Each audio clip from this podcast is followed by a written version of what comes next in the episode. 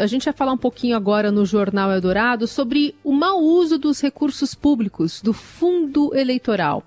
Uma apuração feita aqui pelo Estadão, você ouviu aqui na Rádio Dourado, mostrou que os candidatos fantasmas, muitos, né, foram usados por partidos, diversos partidos, para cumprir cotas de candidaturas. E aí, cotas especialmente de mulheres, não só mas para conseguir parte do dinheiro reservado para as campanhas eleitorais.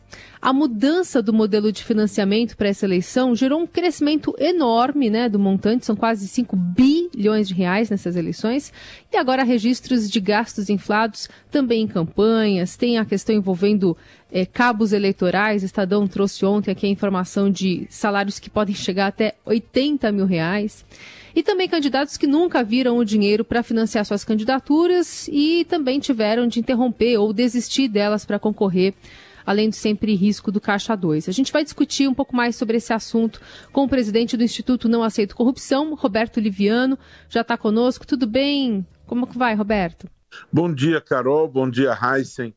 É extremamente importante que haja uma rediscussão do financiamento da política no Brasil.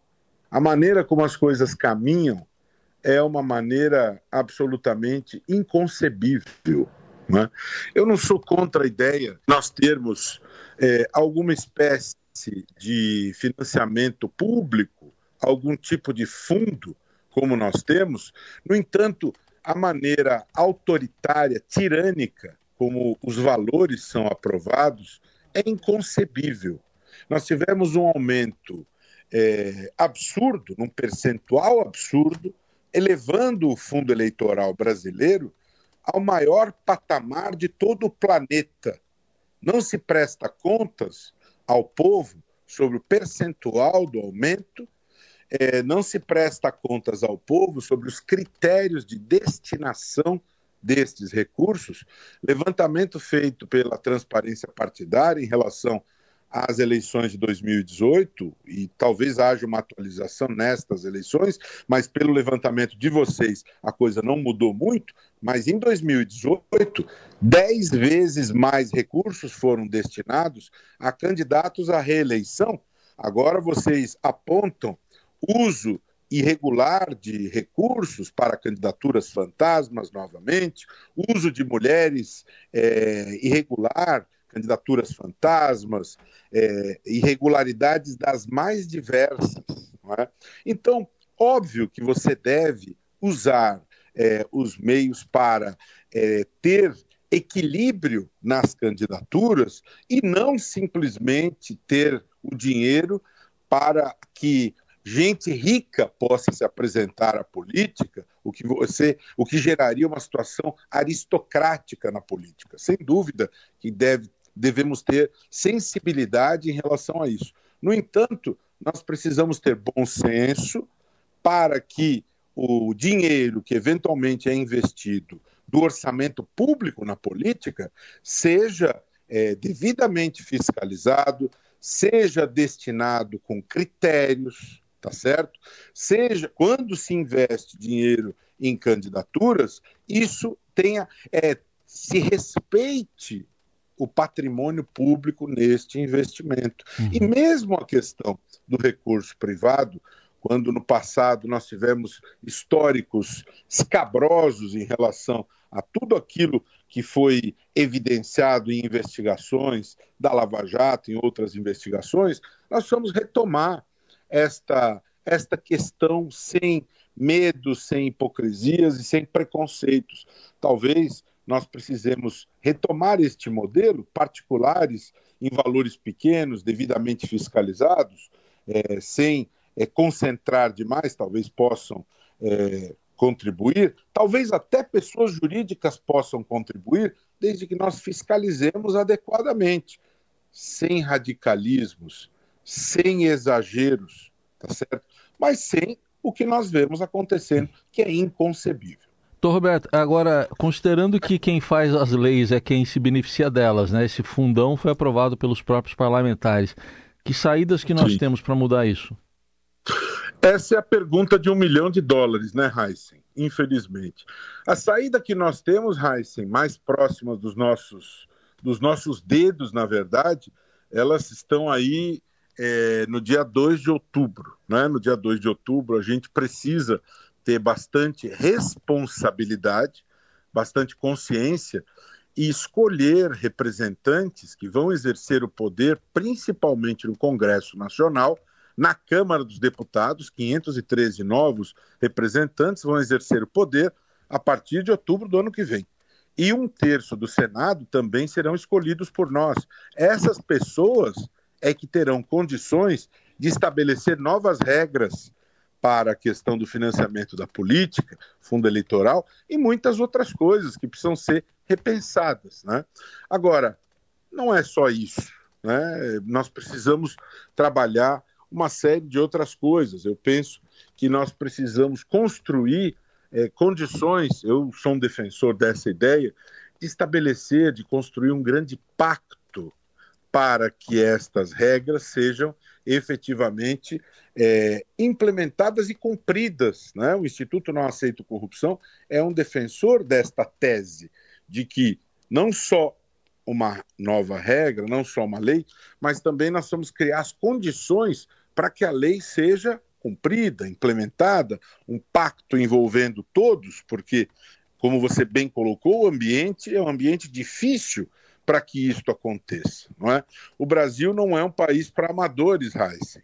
É? Então, nós precisamos criar condições para isto. É uma luta difícil, mas nós precisamos, cada um, fazer aquilo que está ao nosso alcance. A Rádio Eldorado está cumprindo um papel relevante, colocando o tema em debate. Precisamos amplificar este debate, precisamos trazer também a universidade para que o tema seja colocado no mundo acadêmico em debate. Precisamos mostrar o quanto é relevante é, redimensionar isso. Se cada um cumprir o seu papel, nós podemos construir uma nova página em relação ao tema do financiamento da política. Até para que quem tente entrar na política encontre um espaço, né? A gente teve recentemente o caso do jornalista Marcos Uchoa, que desistiu da sua candidatura a deputado federal no Rio porque não tinha apoio financeiro do seu partido. O senhor falou aí que é favorável a ter um, um, um financiamento né, para as campanhas, um financiamento transparente. Por exemplo, faria sentido liberar novamente financiamento empresarial com um pouco mais de mecanismos de fiscalização? É, veja, Carol, eu sou favorável a irmos à mesa, pensarmos nisso juntos. O Supremo Tribunal Federal, anos atrás, considerou isto indevido, irregular. Então, um movimento desta natureza exige muita prudência, muito cuidado, uma regra muito clara a respeito disso, para que nós não incidamos num novo erro. Né? Eu acho que é possível a gente construir um novo parâmetro, um novo paradigma, um novo modelo, construir um novo modelo, mas um novo modelo já partindo do pressuposto de cometemos erros no passado, desta maneira não pode ser, então vamos é, para uma nova versão cuidadosa, construída de maneira melhor, é, tendo em vista que já testamos um determinado caminho e ele não funcionou. Então vamos dentro de uma possibilidade, dentro da realidade, dentro da cultura brasileira. Agora, não vamos ter a hipocrisia, não vamos ter é, a insensibilidade de simplesmente dizer, ah, não, é, não, não, não, não temos que olhar para essa questão do financiamento da política. Não, nós temos que olhar. Existem lideranças, pessoas que podem agregar na política e que precisam do financiamento. Essas pessoas são importantes na política, não têm meios para financiar uma campanha e é necessário pensar em como financiar essas candidaturas. Essa é uma questão da realidade. E como nós vamos financiar estas candidaturas? Vai ser por meio público? Vai ser por meio privado? De que forma fazermos isso, mas de uma maneira respeitosa à sociedade. Nós não podemos simplesmente ignorar é, qual é o ponto de vista da sociedade, como se faz hoje. Aumenta-se 150%, 200% e legisla-se de costas para a sociedade. É isso que o Congresso tem feito. Isso é inadmissível. Né? Simplesmente aprovar um aumento astronômico, pornográfico, levando o fundo eleitoral para um patamar estratosférico, desprezando solenemente o ponto de vista social. Não é assim que se exerce o poder. É necessário saber ouvir, dialogar, construir algo que respeite o ponto de vista da sociedade, que seja o caminho do bom senso, o caminho razoável. Então, este tema do financiamento da política precisa ser tratado de uma outra uhum. maneira, não na base é, do martelo pesado que se bate ignorando os pontos de vista. Não, tem que se dialogar e construir um caminho razoável de bom senso que observe o ponto de vista da sociedade, que leve em conta, leve em conta o ponto de vista da academia, que leve em, em conta o ponto de vista das instituições cuja opinião deve ser ponderada, tá certo? Que leve em conta também o ponto de vista do Supremo Tribunal Federal, que já se pronunciou a respeito disso, para encontrarmos o caminho que é respeitoso às nossas peculiaridades. Tá certo? E a política é absolutamente relevante, a política está presente em tudo. Não vamos fingir que esse tema não é de alta relevância para nós. Uhum. Ele é. Né? Não pode ser tratado é, de maneira é, desimportante. Não é? E não vamos também entregar o poder é, inerente a esse tema para os coronéis que comandam os partidos. Não há alternância no poder, não há transparência, não há democracia no comando dos partidos.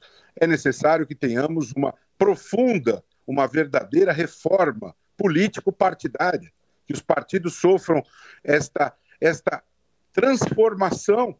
Eu penso que o Brasil deveria ter a possibilidade das candidaturas independentes, não que todos sejam eleitos assim, mas que o eleitor tenha a, a oportunidade de votar em candidatos independentes. Isso tiraria os partidos da zona de conforto.